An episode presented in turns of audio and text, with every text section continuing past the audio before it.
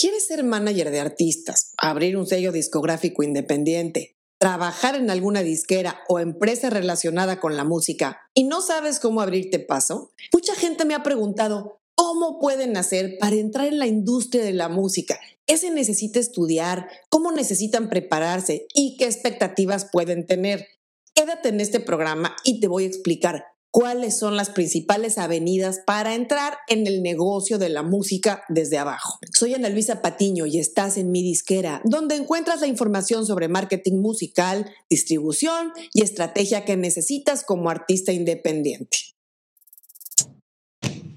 Como te diste cuenta por el título y la introducción, este es un programa no dedicado precisamente a los artistas, sino a la gente que quiere trabajar en la industria de la música. Y curiosamente, algunos de ellos son artistas que un día descubren que les gusta más trabajar detrás del escenario que arriba de él. Pero muchos otros, la gran mayoría, son gente a la que le atrae más otras caras de la industria, como el marketing, las ventas, la promoción, el management o manejo de artistas, o el negocio del booking o shows en vivo, la parte legal, de derechos, en fin, la industria de la música es un negocio de más de 21 mil millones de dólares anuales a nivel mundial, o lo que es lo mismo, 21 billones. Y a diferencia de otros sectores mucho más estrictos en cuanto al perfil de la gente y a cosas como títulos universitarios o certificaciones, la industria de la música es mucho más flexible y dinámica respecto a la gente que trabaja en ella. Y sí, aunque hay países del mundo que tienen universidades y escuelas que manejan carreras formales en varias áreas de la música y del negocio, normalmente las empresas que forman parte de esta industria no piden títulos profesionales en muchos de los puestos, sino más que nada se enfocan en reclutar a la gente que cumpla con cierto perfil según la posición. Se va a valorar mucho más la experiencia, los contactos y en sí el conjunto de habilidades que tiene alguien, más que el título de alguna universidad muy rimbombante. Claro, como en cualquier industria, sí hay puestos que van a requerir títulos universitarios y certificaciones puntuales, como por ejemplo la gente que trabaja en el área legal de cualquier empresa de la industria de la música, seguramente pues es abogado o está estudiando la carrera de leyes. Lo mismo la gente que encabeza los departamentos de finanzas. Bueno, pero me imagino que si eres financiero no estás viendo este video. Bueno, vamos al grano, cómo abrirte paso en la industria de la música. Más que revisar por tipo de cargo o de posiciones, el ángulo que quiero mostrar en este programa es ¿Qué estrategia puedes seguir para entrar a trabajar en la industria de la música desde abajo? Y digo desde abajo porque también hay gente que entra en esta industria en un nivel medio o muy alto, es sobre todo cuando alguien ya tiene cierto nivel o años de experiencia en otro sector. Por ejemplo, en la publicidad, en las telecomunicaciones o en la televisión o en productos de consumo. Y es común que se abran posiciones en las áreas de negocio comerciales en las que se reclute a gente que ya tiene experiencia probada en otros sectores, pero no es a los que me voy a referir hoy, sino a la gente que quiere y busca activamente entrar de algún modo en empresas relacionadas de la música y no sabe qué puertas tocar y cómo hacerlo. La mayoría de la gente que quiere empezar en la música desde abajo, pues es sobre todo gente joven y no se trata de discriminar por edad. Digo joven sobre todo porque es la gente que está empezando a trabajar o a tener prácticas profesionales y está interesada en trabajar en algo relacionado a la música, sin importar en sacrificar un poco la parte económica al principio, en lo que toma más experiencia porque está buscando construir una trayectoria ascendente, empezando desde abajo y buscando ir creciendo.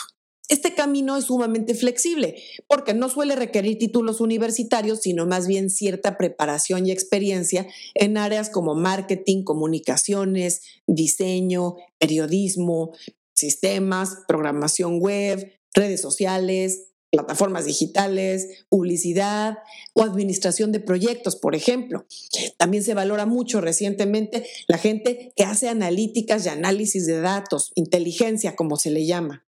Según el área de trabajo, las empresas o la gente que va a contratar a alguien va a buscar cierto nivel de experiencia, pero más que títulos me refiero a cosas que pueda mostrar, a prácticas, desde algunas prácticas o proyectos hechos a nivel becario o practicante en alguna empresa, hasta proyectos a nivel universitario, prácticas profesionales e incluso proyectos que hayas hecho por tu cuenta a nivel personal todo lo que puedas mostrar cuenta. Y no es pretexto no haber tenido un trabajo en forma. Es muy común no solo en las disqueras, sino en sellos independientes, empresas de booking, agencias de management, distribuidoras, agencias de marketing y demás, contratar a gente primero como practicante, becario o asistente y al paso de los meses, con la experiencia que van ganando, darle cabida en algún puesto más en forma. Entre los cargos que entran de este modo te puedo mencionar gente que se convierte después en los label managers o gerentes de producto en las disqueras o los sellos, los publicistas, los promotores, los community managers, los gerentes y directores de marketing, etc si nos pusiéramos a revisar a la gente que está actualmente en las disqueras, empresas de management, sellos, agencias de marketing, booking y demás, verás que la gran mayoría de ellos empezaron hace varios o muchos años en los escalones más bajos del organigrama. Algunos iniciaron en empresas independientes como freelancers y luego entraron a una empresa más grande y siguieron subiendo. O bien abrieron su propia empresa y la desarrollaron hasta tener un equipo chico, mediano y grande después. Experiencia se gana todos los días y en esta industria nunca se acaba de aprender.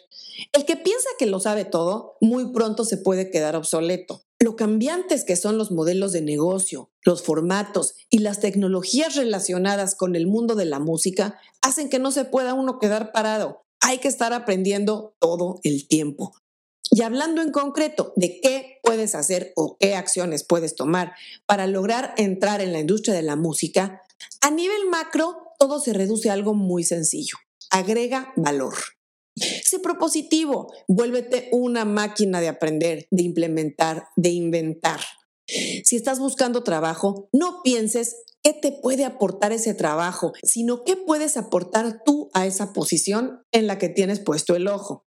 Si logras tener la oportunidad de entrevistarte o aplicar algún puesto, prepárate no solo para venderte bien, para mostrar claramente lo que has hecho y has conseguido, sino piensa que debes mostrar qué puedes hacer, qué planes de crecimiento tienes, cómo y dónde aprendes todos los días en tus áreas de interés.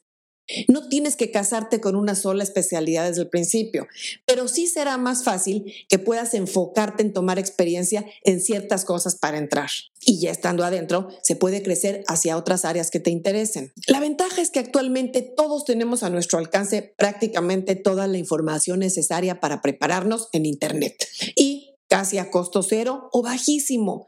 Aprende tendencias, haz casos prácticos, estudia y saca conclusiones haz experimentos y documenta todo lo que haces. Muchas veces el armar proyectos a nivel aficionado en redes sociales, en YouTube, blogs, websites, etcétera, y mostrar los resultados de ello puede ser más valorado que llegar con un título universitario pero con cero experiencia en el tema. Así es que ya sabes, la fórmula ganadora es agrega valor. Si no existe una vacante o puesto concreto al que quieras aplicar, comienza una labor de acercamiento sutilmente pero de forma efectiva y constante. A lo que me refiero es que cuando ya detectaste un camino por donde quieres entrar, por ejemplo, quieres trabajar en marketing digital o en una agencia de management, entonces pon la mira en dos o tres personas con las que quisieras trabajar o en empresas que te interesan y acércate a ellos a través de las redes sociales, de algún evento, de LinkedIn, etc. No les digas de entrada que quieres trabajar con ellos y les sueltes tu currículum. No les tires así la pelota. Nadie que no esté buscando llenar una vacante se va a poner a leer un currículum nada más porque sí. Lo que tienes que hacer es hacer tu tarea, estudiarlos, analizarlos, en dónde están parados ahorita, qué está haciendo esa empresa, qué proyectos tienen, cuáles son sus triunfos más destacados o sus retos más grandes, qué cosas exitosas han hecho en el pasado, cómo han crecido. Y arma un caso práctico de cómo aplicarías tus servicios y qué podrías aportar. Como ejemplo, te cuento cómo fue mi primer paso en la industria de la música. Cuando yo aún estaba terminando la carrera, estaba estudiando comunicación, en una conferencia en mi universidad estuvo de invitado el editor general de una revista de entretenimiento. Era básicamente una revista de cine, pero tenía una sección de música pequeña. Y yo había estado revisando la revista y me daba cuenta que reseñaban muchos discos en inglés y las entrevistas pues también eran de artistas en inglés Entonces me di cuenta que al editor de música seguramente no le gustaba mucho la música en español o no sabía mucho de ella. Así es que cuando fue el editor general a la conferencia, Además de que le hice un par de preguntas durante la conferencia para llamar su atención, al final lo abordé y le comenté en unos cuantos segundos que me encantaba su revista y que sería genial que pudieran cubrir también cosas de música en español. Y le entregué un folder con unas reseñas que yo había escrito de discos que me gustaban. Y ahí mismo me dio su tarjeta y me dijo que le llamara después. La siguiente semana yo ya tenía cita con el editor de música, a quien seguramente le dijeron, dale chance a esta niña que escriba una o dos reseñas. Y así fue. Las primeras dos reseñas no me las pagaron, pero sí me dieron el crédito, las publicaron. Y después de ahí entré como freelancer de medio tiempo a escribir notas y a clasificar documentos en el archivo. Y en dos meses estaba cubriendo conferencias de prensa y al año haciendo mis primeras entrevistas con artistas. De ahí me empecé a relacionar con gente de prensa y de promoción de las disqueras. A los dos años me ofrecieron un puesto junior en marketing en Universal Music. Bueno, y el resto es historia. Si yo me hubiera esperado a que hubiera un puesto abierto al cual yo pudiera aplicar, me hubiera tardado mucho más en entrar a la industria, pero ofrecí algo que quería hacer, algo tangible, que a ellos no les iba a costar nada y que me iba a dar oportunidad de mostrar lo que podía yo aportar. En pocas palabras, algo en lo que ellos no tienen nada que perder y sí algo que ganar. Esa es la clave, ofrecer valor a cambio de nada. Poca gente se puede resistir a eso y es cosa de tiempo. Y yo repetí la historia, porque años después había un chico que era líder de un club de fans de un grupo que teníamos firmado en la disquera era súper organizado, siempre estaba movilizando a sus chicos y chicas a los eventos, a las firmas de autógrafos y demás. Y ahí siempre lo veíamos y hasta nos ayudaba a organizar las filas y a controlar cuando había un poco de caos. Y un día lo invité a una conferencia de prensa y se puso las pilas, ayudándonos a armar los press kits y a repartirlos y también a pasar el micrófono entre la gente. Y así se fue metiendo poco a poco en nuestras actividades. Un día me ayudó a cotizar proveedores para un evento, desde la comida y la bebida hasta el equipo de sonido y demás. Por eso le pagué un poquito.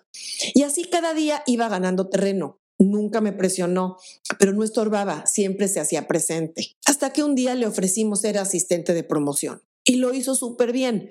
En un par de años el tipo ya estaba conectado por todos lados. Todo el mundo lo conocía y se movía como pez en el agua. Y después de varios años más trabajando ahí y ganando experiencia, decidió independizarse en plan freelance y luego creció y puso su propia agencia. Además de las habilidades y conocimientos técnicos para hacer un determinado trabajo, como por ejemplo aprender a usar ciertos programas, apps, software, manejar data y analíticas, a entender nuevas formas de hacer marketing, modelos de negocio, en fin. Lo que resulta clave para que puedas crecer y hacer carrera en la industria es cultivar las llamadas habilidades blandas más importantes, que son comunicación, es básico desarrollar una comunicación clara y concreta. Alguien que no habla bien, que no se expresa con claridad, no podrá crecer a gran escala en ninguna industria. No solo dirigirte con respeto a la gente, sin importar su jerarquía o su contexto, sino también saber comunicarte de forma eficaz y clara en todo lo que hagas. Otra habilidad blanda básica es el desempeño social. Podemos decir que para ser un buen ejecutivo o persona destacada en la industria, hay que tener habilidades de relaciones públicas. El famoso networking en inglés, saber conectarte, relacionarte, dar y agregar valor a la gente y así fortalecer tu red de contactos. Otra habilidad básica es el liderazgo. Sin importar el puesto o rango, la gente puede mostrar liderazgo. Es una habilidad de crear dinámicas de equipo y colaboración de forma natural que no se da con el organigrama, viene con la persona. Cada quien la va desarrollando. Una cuarta habilidad blanda súper importante en la industria es la organización y manejo de proyectos. Porque en la industria de la música los proyectos son muy dinámicos, no solo por la cantidad de proyectos que puede haber, sino porque cada uno suele tener muchas diferencias entre sí, muchas piezas sueltas, gente distinta involucrada. Son como muchos rompecabezas que hay que ir armando a la vez uno debe desarrollar la capacidad de organizarse bien y manejar su tiempo de forma óptima, de saber coordinar las tareas que involucran el proyecto con mucha gente sin volverse loco. Y la quinta habilidad clave es la lealtad. Como todos, la música es un negocio en el que la lealtad es altamente valorada. Se maneja mucha información confidencial y la competencia entre empresas, disqueras, sellos y agencias es feroz. Hay gente que en su afán de crecer rápidamente se vende al mejor postor todo el tiempo o quiere quedar bien con todos y al final no queda bien con nadie. No hay que perder de vista para quién trabajas. Si trabajas para una disquera, el artista es tu cliente, no tu amigo. No quedes mal con tu empresa por quedar bien con el artista. Y al revés, si eres el manager de un artista, no quedes bien con la disquera o con el sello si eso va a dañar tu relación con el artista. Para cerrar el tema de hoy, quiero decir que si tu idea es trabajar en la industria de la música, puede haber muchas puertas de entrada. Seguramente no lo ves desde ahora, pero si te sientas a analizar, lo estudias todos los días y planificas tus movimientos, verás que las puertas no son tan difíciles de abrir. Claro, si de entrada tocas la puerta y pides que te reciban en la sala y te sirvan un café y te den un masaje, seguramente no tendrás mucha suerte. Pero si tocas y logras asomarte cuando alguien más abre la puerta y dejas en evidencia qué valor puedes aportar ahí, tendrás muchas más posibilidades de que te inviten a pasar, primero con reservas y luego el día menos pensado te darán un juego de llaves. Espero que si tu intención es entrar en la industria de la música, este programa te haya motivado y te haya hecho reflexionar en ciertas cosas y sobre todo que te haga trazar un plan de acción. Nos vemos muy pronto.